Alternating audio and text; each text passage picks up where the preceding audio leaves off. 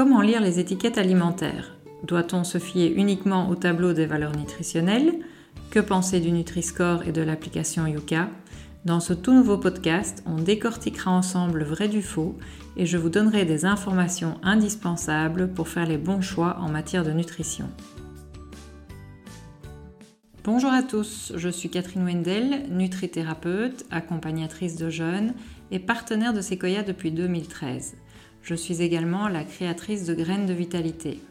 Lors de mes conférences gratuites dans les magasins Sequoia et mes podcasts, ma mission est de vous guider vers la santé optimale en vous fournissant les clés tant au niveau de l'alimentation que du respect de nos autres besoins physiologiques. Vous retrouverez toutes les dates des podcasts et des conférences dans le magazine trimestriel Sequoia disponible en magasin ou en ligne, sur le site web ou sur les réseaux sociaux de Sequoia, ou alors inscrivez-vous à nos newsletters via le site web de Sequoia ou en m'envoyant un mail à gmail.com Graines de vitalité, graines au pluriel et vitalité sans accent sur le E. Pourquoi est-il important aujourd'hui de savoir déchiffrer les étiquettes alimentaires? Ces étiquettes nous donnent différentes informations. Elles nous expliquent ce que l'aliment nous apporte en termes nutritifs et elles nous donnent la liste des ingrédients qui le composent. Nous savons que l'homme est capable du meilleur comme du pire et malheureusement l'industrie agroalimentaire n'échappe pas à cette règle. Certains n'hésitent donc pas à ajouter à nos aliments des poudres de perlimpinpin afin de rendre leurs produits plus rentables, plus faciles à conserver, plus attirants, pour ne pas dire même plus addictifs. Ces poudres de perlimpinpin, ce sont les additifs, ou les fameux E que vous retrouvez sur les étiquettes. Mais même là, attention, il y a des pièges. Ces additifs ont différentes fonctions, je vais vous en citer certaines. Vous citer toute la liste serait trop long, mais je vais vous dire après comment vous informer au mieux à ce propos. Avant de vous citer donc certaines fonctions des additifs, laissez-moi d'abord vous dire les sujets que nous allons aborder pendant cette conférence. Donc comme vous l'aurez compris, nous allons parler d'additifs, nous allons parler de Yuka, nous allons parler de Nutri-Score, nous allons voir ce que peut nous apprendre le tableau des valeurs nutritionnelles et la liste des ingrédients, et pour finir, nous allons analyser plus en détail certains composés qui pourraient poser plus de problèmes que d'autres. Revenons aux additifs.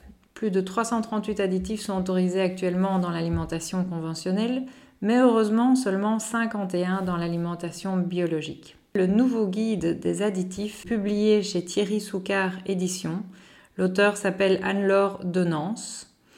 Et dans son livre, les additifs sont classés selon un système de feu tricolore et même un peu plus que tricolore, puisqu'on a du rouge, de l'orange, du gris et du vert.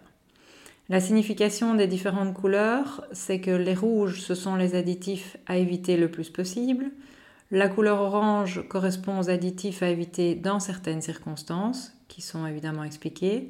La couleur grise correspond aux additifs douteux sur lesquels il est difficile de se prononcer pour l'instant. Et la couleur verte correspond aux additifs qui ne présentent pas de problème majeur identifié à ce jour. Bonne nouvelle, des 51 additifs autorisés en alimentation biologique, seuls 7 font partie de la catégorie des additifs à éviter. Il y en a 4 oranges, un gris et deux rouges. Donc acheter bio vous permet déjà d'éviter la grande majorité des produits chimiques dans votre alimentation. Il est important de savoir aussi que ces additifs sont malheureusement testés la plupart du temps individuellement et que les tests sur l'effet de la combinaison de différents additifs absorbés par une personne via ces différents aliments sur la journée est très rare. Or, c'est ce qui va se passer si vous consommez différents aliments qui contiennent des additifs sur votre journée. Une autre façon plus moderne de savoir quels sont les additifs qui se trouvent dans un produit que vous allez acheter, c'est d'utiliser l'application Yuka. Une application qui se télécharge sur votre téléphone et qui s'écrit Y-U-K-A. L'application vous permet pour chaque aliment de voir combien d'additifs il contient et si ces additifs sont à éviter ou non.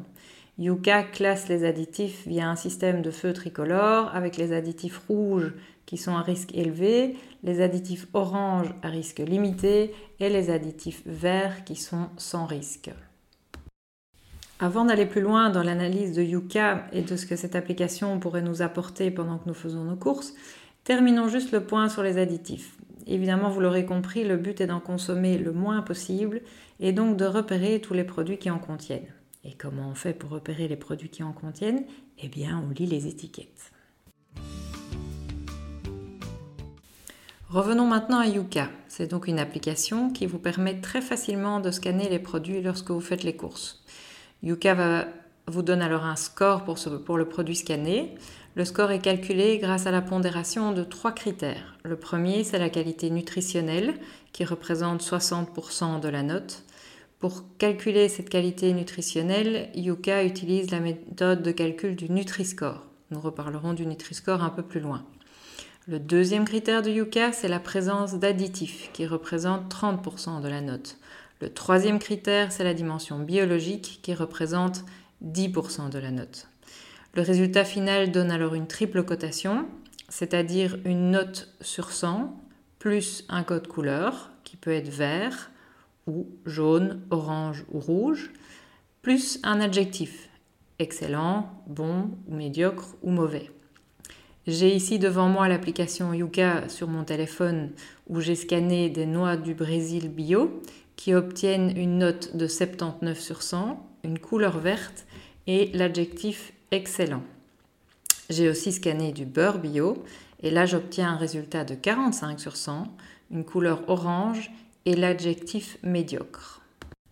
Alors quand le résultat n'est pas bon, Yuka vous explique ce qu'il reproche au produit. Et ici, pour le beurre bio, il me dit qu'il y a trop de graisse et trop de calories dans le beurre. Vous commencez déjà à voir les limites de l'application. J'ai également scanné du ketchup d'une marque très connue qui obtient un score de 54 sur 100, une couleur verte et l'adjectif bon. Pourquoi est-ce qu'ils disent que le ketchup est bon? Parce qu'il y a des légumes, peu de calories et peu de graisse saturée. J'ai également scanné des simples chips au sel qui obtiennent un score de 54 sur 100, une couleur verte et également l'adjectif bon. Par contre, j'ai scanné les chips sous forme de petits chapeaux, vous voyez de quoi je parle, et eux obtiennent un score de 4 sur 100, un point rouge et l'adjectif mauvais, ce qui me semble tout à fait justifié par rapport aux simples chips au sel, puisque les petits chapeaux contiennent des additifs que les chips au sel ne contiennent pas. Il faut dire aussi que Yuka a déjà appris de ses erreurs et amélioré son application, puisqu'il n'y a pas très longtemps, l'huile d'olive bio était encore classée comme médiocre, ce qui n'est plus le cas. Maintenant, l'huile d'olive bio euh, reçoit une note de 85 sur 100, une couleur verte et l'adjectif excellent. Auparavant, dans le même ordre d'idées, les boissons light étaient bien classées parce que Yuka privilégiait les édulcorants par rapport au vrai sucre, mais ce n'est plus le cas non plus. Pour résumer, qu'est-ce qu'on peut dire sur l'application Yuka? Je pense qu'elle vaut la peine d'être essayée, elle est très facile d'utilisation, elle a le mérite d'exister et de faire prendre conscience au public gratuitement de la composition des produits qu'il consomme. Son intention est bonne, mais il est évidemment très difficile de coter un aliment. Le sujet est trop complexe et demande beaucoup plus de nuances. On peut aussi dire que l'application est adaptée aux produits très transformés pour repérer les additifs, les excès de sucre et les excès de mauvaise graisse, mais par contre, à mon avis, il ne convient pas pour les produits non transformés, comme par exemple le beurre, qu'il classe comme médiocre, idem pour l'huile de coco, pour le miso, pour les fèves de cacao cru, par exemple, classées comme médiocre également, pour le chocolat bio, classé comme médiocre, chocolat noir, et le tahin, classé comme médiocre aussi. Donc vous voyez, il y a encore des efforts à faire de ce côté-là.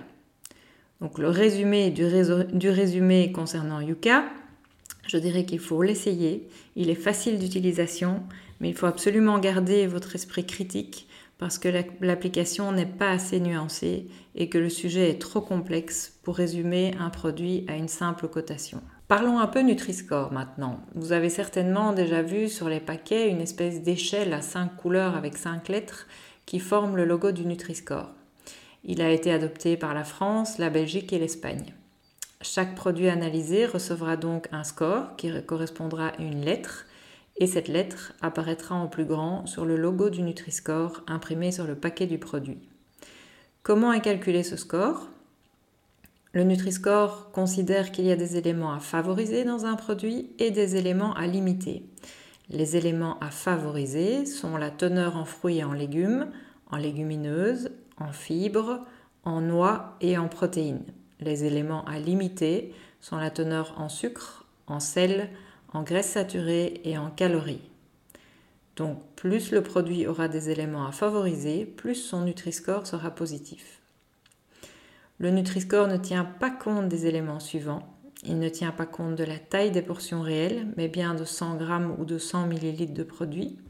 Il ne tient pas compte de la présence d'additifs, ni de la présence de résidus de pesticides, ni de la présence d'allergènes. Il ne tient pas compte non plus d'éventuelles transformations du produit avant consommation, par exemple les types de cuisson ou l'ajout d'ingrédients par le consommateur. Certains résultats du Nutri-Score sont pour le moins étonnants. On voit par exemple que l'huile d'olive bio obtient un score D, qui est le même score que le ketchup ou que certains bonbons, alors que le Coca Light obtient un score B et des frites surgelées à cuire au four obtiennent même un score Pour résumer, même constat que pour Yuka, attribuer une note à un produit est beaucoup trop réducteur et ne permet pas de nuancer, surtout quand on ne tient pas compte d'éléments importants comme la présence d'additifs par exemple. Je vous rappelle aussi que le score du Nutri-Score représente 60% de la note que Yuka va donner à un produit, mais que Yuka complète ce score en tenant compte justement des additifs et de l'aspect biologique du produit. Donc Yuka est beaucoup plus complet que le Nutri-Score.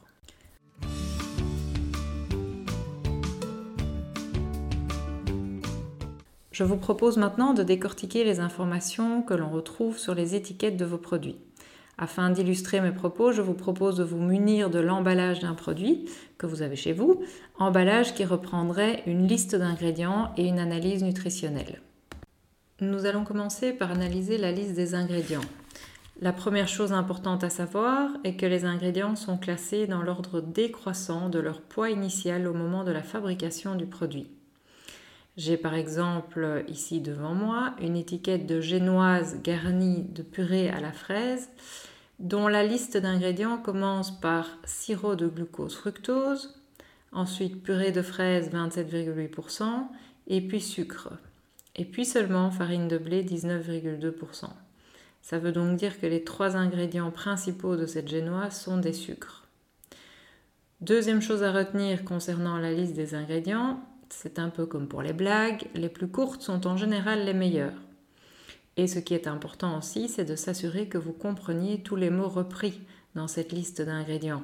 Parce qu'en général, si vous ne comprenez pas ce que vous lisez, et surtout si ces mots compliqués se trouvent à la fin de la liste d'ingrédients, c'est probablement qu'il s'agit de composés chimiques qu'on n'a pas nécessairement envie d'avoir dans notre alimentation. Je fais évidemment encore une fois référence ici aux additifs en vous rappelant que certains sont nécessaires et totalement inoffensifs, d'autres par contre peuvent se révéler toxiques et produire des effets soit allergisants, cancérogènes, génotoxiques, neurotoxiques ou hépatotoxiques. D'autres peuvent se comporter comme des perturbateurs endocriniens ou perturber la flore intestinale.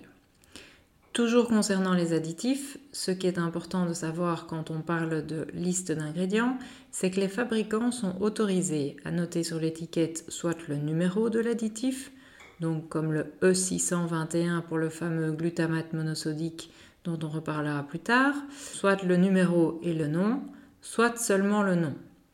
Donc soyez attentifs, ce n'est pas parce que vous ne voyez pas de E sur vos étiquettes que le produit ne contient pas d'additifs. Deux exemples concrets. J'ai ici devant moi l'étiquette d'une purée de pommes de terre en flocons, sur laquelle de loin, on ne voit aucun E. Par contre, si on lit bien les ingrédients, eh on va retrouver écrit en toutes lettres stabilisant diphosphate de sodium, conservateur disulfide de sodium, antioxydant palmitate d'ascorbile et acidifiant acide citrique. L'autre étiquette est une étiquette de chips sur laquelle il est écrit de nouveau en toutes lettres mais sans numéro exhausteur de goût et entre parenthèses glutamate monosodique. Nous devons donc vraiment lire tout jusqu'au bout et pas seulement regarder de loin et se dire que tout va bien puisqu'on ne voit pas de E ni de numéro. Résumons pour la liste d'ingrédients. 1. Les ingrédients sont classés par ordre décroissant. 2. La liste devrait être courte et compréhensible même pour quelqu'un qui n'a jamais fait de chimie. Et 3. Attention de ne pas tomber dans le piège des additifs qui ne sont pas notés avec leur numéro. Décortiquons l'analyse nutritionnelle maintenant. On peut aussi la retrouver sous le nom de valeur nutritionnelle. Que peut nous apprendre cette analyse nutritionnelle? Elle va nous donner des informations sur les différents composés du produit.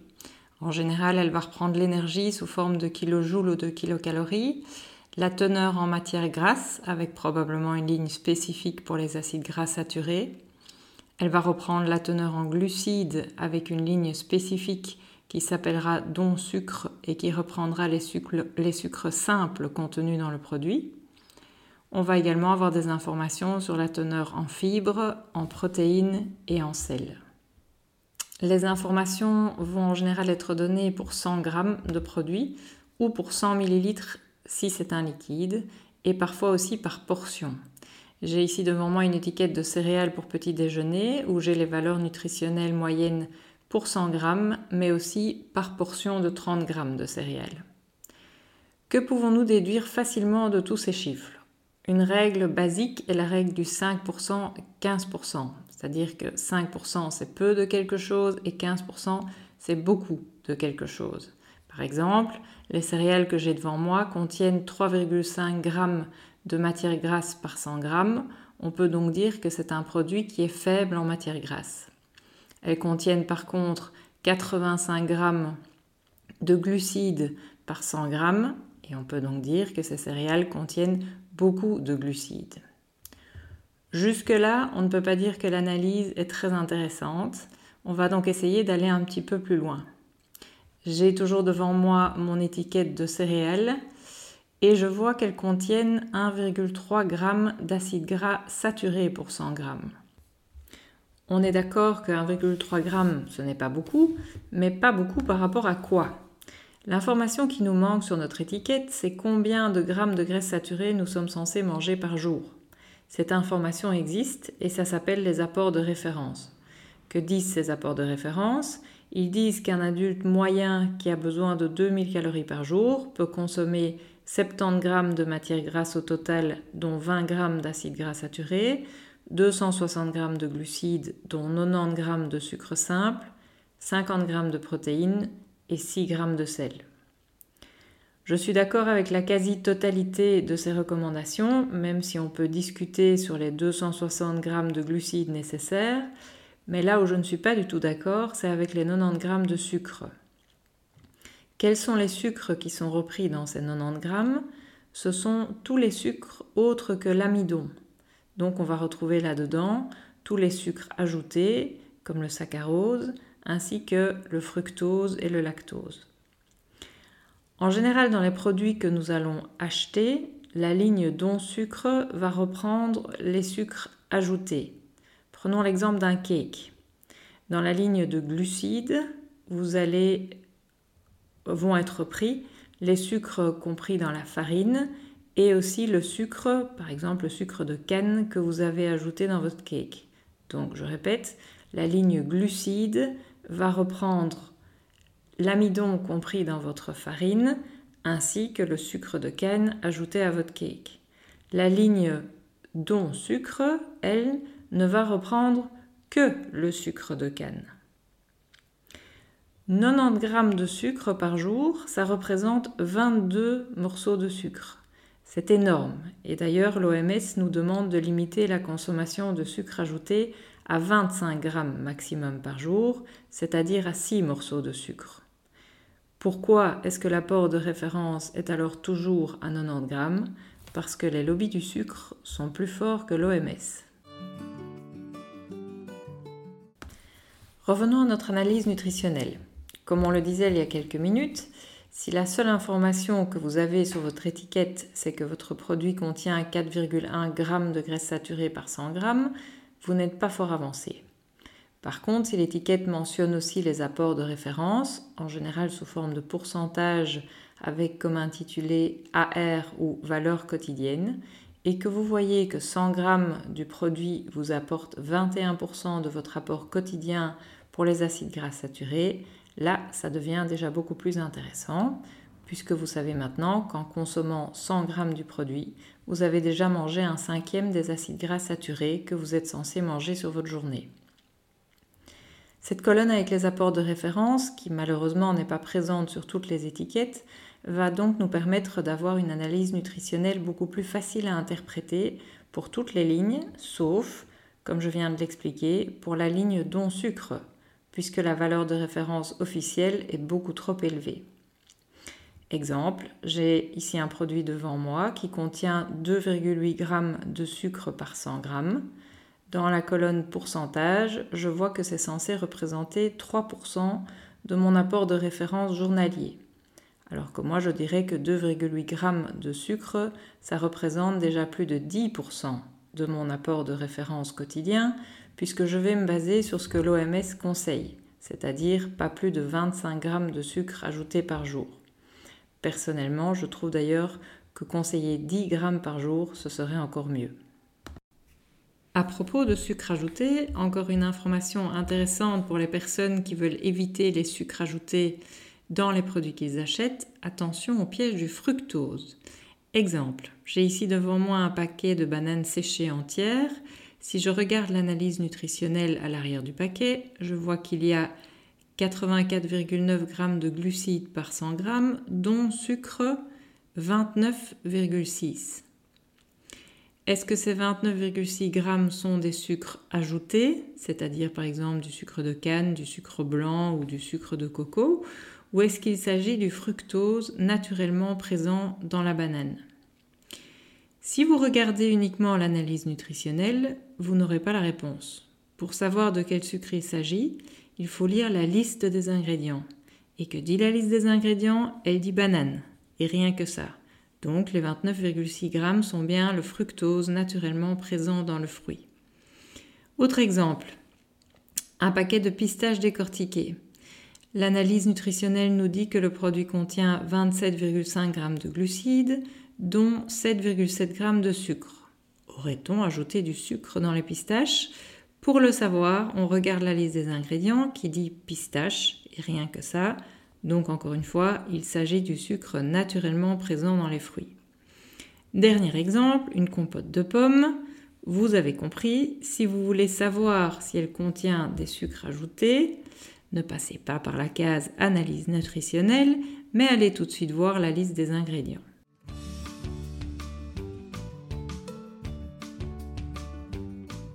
Parlons un peu de la notion de portion maintenant.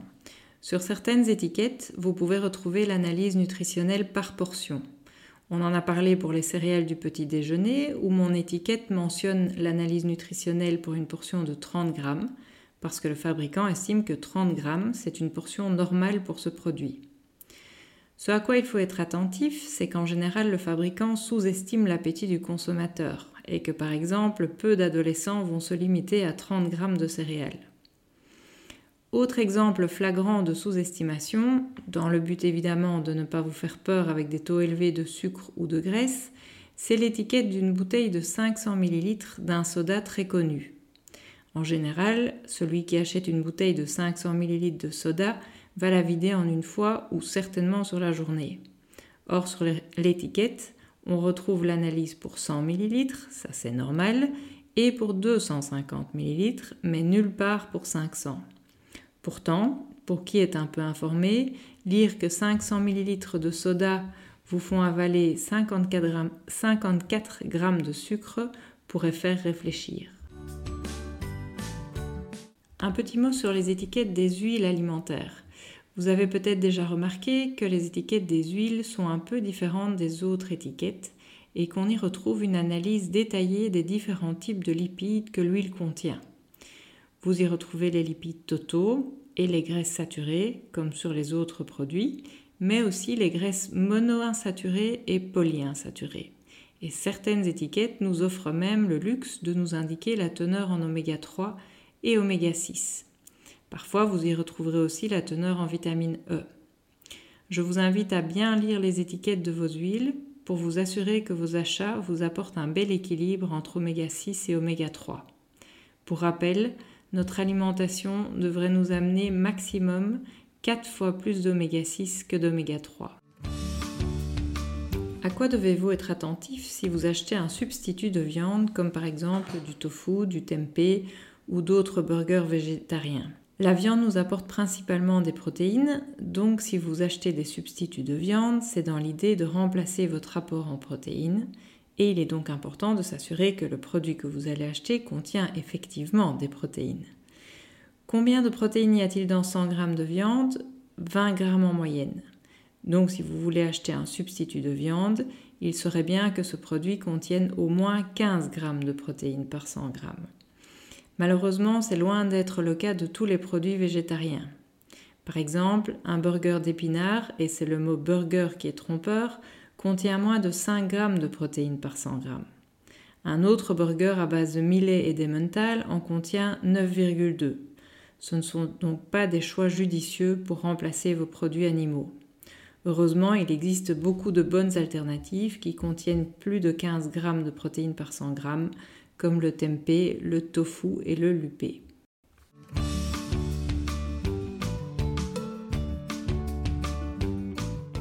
Nous allons maintenant nous intéresser à certains ingrédients ou additifs qui me semblent particulièrement nocifs pour notre santé. Le premier sera l'aspartame ou E951. C'est un édulcorant de synthèse que l'on retrouve dans plus de 6000 produits alimentaires et 600 médicaments. Il est souvent utilisé en combinaison avec le E950 ou acésulfame-K qu'il faut éviter également. On retrouve l'aspartame, entre autres, dans les édulcorants de table, les soda light, les chewing-gums sans sucre, les yaourts light, les dentifrices, les bonbons sans sucre et malheureusement aussi dans pas mal de médicaments donc. Qu'est-ce qu'on reproche à l'aspartame? D'après les autorités, rien du tout. Par contre, toutes les études indépendantes mettent en garde contre ses effets secondaires, lesquels principalement? Il est neurotoxique, il provoque des migraines, il est mauvais pour la flore intestinale, et ça c'est le plus grave à mes yeux. Vous savez à quel point la santé de l'intestin est primordiale pour la santé globale. Il provoquerait aussi des fausses couches et serait potentiellement cancérigène. Le plus drôle, c'est qu'en plus, il ne vous fait pas maigrir. Bah oui, le light, on le prend pour maigrir. Or, le goût sucré de l'aspartame trompe le corps qui depuis la nuit des temps a l'habitude de recevoir en même temps que le goût sucré les calories qui vont avec. Et ici, il reçoit juste le goût sucré et pas les calories qui vont avec. Il se sent donc trompé et va vous motiver à aller chercher ces calories non reçues coûte que coûte. Résultat, vous allez avoir envie de sucre toute la journée. L'aspartame est donc à éviter et comme pour beaucoup d'autres choses, c'est la dose qui fait le poison et les personnes les plus vulnérables seront donc les enfants et le fœtus. Passons au E621 maintenant, ou glutamate monosodique. C'est un exhausteur de goût qu'on retrouve dans beaucoup de plats préparés, de soupes en sachet, de cubes bouillon et de chips. Il peut aussi se cacher sous d'autres noms comme extrait de levure, protéines végétales hydrolysées et malheureusement aussi arômes naturels. Quels sont ses effets secondaires? Il est neurotoxique, il provoque des troubles de l'appétit parce qu'il vous pousse à manger plus. C'est pour cela qu'on ne sait pas s'arrêter quand on commence un paquet de chips. Et il est responsable du syndrome du restaurant chinois qui peut provoquer des maux de tête, des nausées et vomissements et des rougeurs au niveau du visage et du cou. Je voudrais maintenant attirer votre attention sur certains colorants. Commençons par ceux pour lesquels les fabricants sont obligés de mentionner sur l'étiquette la mention suivante peut avoir des effets indésirables sur l'activité et l'attention des enfants. Il s'agit des colorants suivants le E102, 104, 110, 122, 124 et 129. Le comble, c'est qu'on va surtout retrouver ces colorants dans les bonbons et autres friandises destinées aux enfants. Encore une fois, la solution est simple, lisez les étiquettes avant d'acheter et vous pourrez éviter à vos enfants d'avaler ce genre de poison. Le colorant suivant dont je souhaiterais vous parler est le E171 ou dioxyde de titane, un colorant blanc. Ce composé est un bel exemple de la lenteur avec laquelle réagissent les instances officielles. Cela fait des années que des études indépendantes mettent en garde contre les effets nocifs de cet additif. Et malgré ça, il est toujours présent dans vos aliments.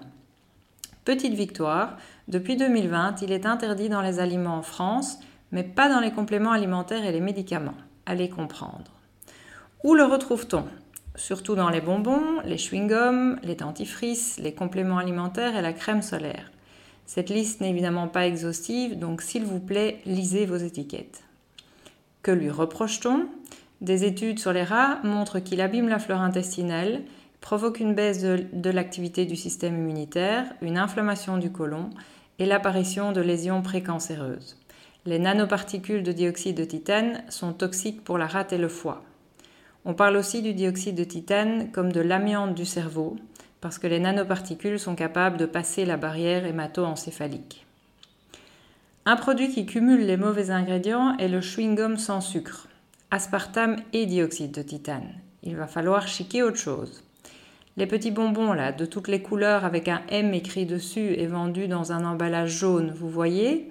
Eh bien, sous toutes les couleurs, il y a une couche blanche de dioxyde de titane.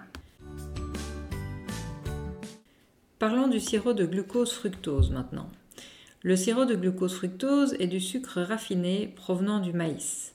Ce sucre est plus riche en fructose que notre sucre de table habituel, le saccharose.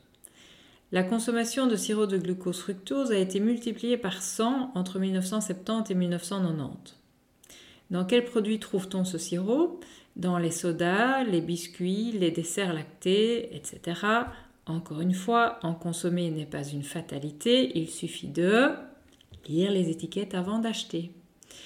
Pourquoi faut-il éviter le sirop de glucose-fructose et donc les excès de fructose? Le problème du fructose, c'est qu'il n'est métabolisé que par le foie. Un excès de fructose dans notre alimentation peut à la longue causer une accumulation de graisse dans le foie et donc un foie gras ou stéatose hépatique. Cette stéatose hépatique, si elle s'aggrave, peut se transformer en stéatohépatite non alcoolique, aussi appelée NASH ou maladie du soda. La bonne nouvelle est qu'on peut guérir une stéatose hépatique et même une stéatohépatite simplement en adoptant une alimentation physiologique faible en glucides raffinés et en fructose. Par contre, si on poursuit avec la même alimentation que celle qui a causé les problèmes à la base, la maladie du soda peut devenir une cirrhose du foie et là ce n'est plus réversible.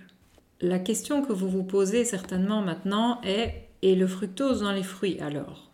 Pour répondre à cette question, il faut se demander quelle est la place naturelle des fruits dans notre alimentation. Avant la mondialisation et les méthodes de conservation actuelles, nous avions beaucoup moins de fruits à notre disposition qu'aujourd'hui. Pas de bananes, pas d'oranges, pas de mangue, pas de fraises en hiver, etc. Il faut être conscient aussi que nos fruits modernes ont été sélectionnés pour être gros et sucrés. En plus, nous avons des machines qui nous permettent de transformer les fruits en smoothies et en jus. Pour résumer, il n'est pas difficile aujourd'hui de consommer beaucoup, trop de fructose. Le foie n'est pas prévu pour assumer cet excès 365 jours par an. Pas de souci si vous faites des journées riches en fruits en été et en automne quand c'est la saison des fruits, mais pas toute l'année. L'idéal serait de se limiter à 50 g de fructose par jour.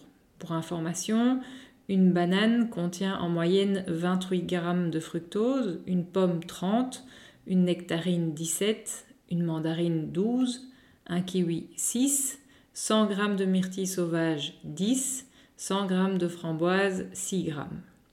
Il est évident qu'il faudra aussi éviter le fructose en poudre et le sirop d'agave qui est du pur fructose également. Les derniers ingrédients dont je voudrais vous parler sont les graisses, et plus précisément les graisses trans et les huiles végétales dont on ne respecte pas les propriétés chimiques. Commençons par les graisses trans ou acides gras trans. Trans ne vient pas du mot transformer, mais de la configuration géométrique trans par opposition à la configuration géométrique cis des autres acides gras.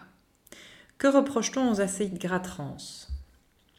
La consommation régulière d'acides gras trans augmente les risques d'obésité, de maladies cardiovasculaires, de cancer du sein et de diabète. Où trouve-t-on des graisses trans? On en trouve dans la viande et les produits laitiers provenant des ruminants. Ce sont les bactéries dans le rumen des ruminants qui transforment les acides gras insaturés des végétaux que les ruminants consomment en acides gras trans. Cette source naturelle d'acides gras trans ne pose pas de problème si on consomme raisonnablement des produits provenant de ruminants. La deuxième source de graisse trans dans notre alimentation, et la plus nocive, sont les huiles hydrogénées que l'on retrouve dans les produits de l'industrie agroalimentaire. Une huile hydrogénée est une huile à laquelle on a ajouté de l'hydrogène pour la rendre plus stable et plus facile à conserver. La fabrication industrielle de ces graisses trans implique l'utilisation d'hexane, qui est un dérivé du pétrole, et de métaux lourds comme le nickel et l'aluminium. Vous pouvez les repérer sur les étiquettes sous le nom d'huile partiellement hydrogénée ou huile totalement hydrogénée. La troisième source de graisse trans sont les huiles chauffées à trop haute température. Évitez donc les fritures, les barbecues et le four à plus de 180 degrés. Le point positif, c'est que la nocivité des graisses trans industrielles est connue et reconnue. Leur commercialisation est interdite ou fortement réglementée dans différents pays. Autriche, Danemark, Hongrie, Islande, Norvège, Suisse et en Amérique. La Commission européenne a décidé en avril 2019 de limiter les acides gras trans à partir du 2 avril 2021. La limite maximale autorisée sera alors de 2 g de graisse trans produite industriellement pour 100 g de graisse dans la nourriture destinée à la consommation. Bonne nouvelle donc, elles vont se faire de plus en plus rares dans notre alimentation. Mais n'oubliez quand même pas de lire les étiquettes et de ne pas trop chauffer vos huiles. À propos de chauffer vos huiles, l'industrie agroalimentaire a malheureusement pris l'habitude de faire de l'huile de tournesol son huile préférée pour ses préparations. Pourquoi? Parce qu'elle n'est pas chère. On retrouve donc maintenant des pestos à l'huile de tournesol à la place de l'huile d'olive, des préparations asiatiques avec de l'huile de tournesol à la place de l'huile de sésame, des mayonnaises à l'huile de tournesol, des chips à l'huile de tournesol, etc. Pourquoi est-ce un problème? Le problème est double. L'huile de tournesol est très riche en oméga 6. Or, l'équilibre entre les oméga 3 et les oméga 6 est important. Le rapport maximum conseillé est de 4 oméga 6 pour 1 oméga 3. Et dans l'huile de tournesol, nous avons un rapport de 600 oméga 6 pour 1 oméga 3. Les gens qui consomment beaucoup d'huile de tournesol vont donc forcément se retrouver en déséquilibre.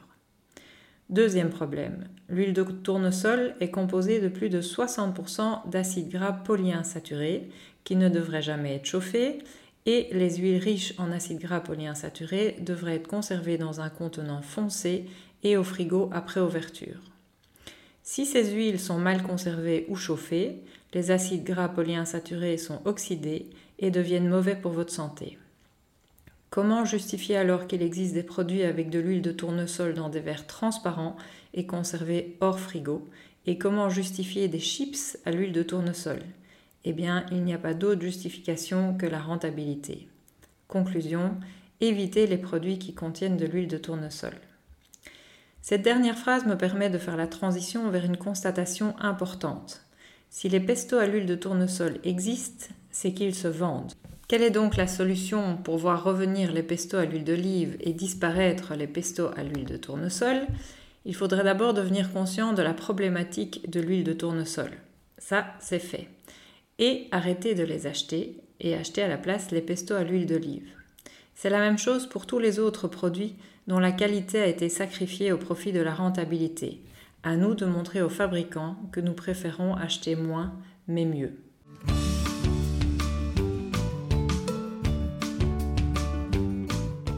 Je ne peux pas terminer ce podcast sans vous révéler le secret pour ne plus jamais devoir lire des étiquettes farfelues.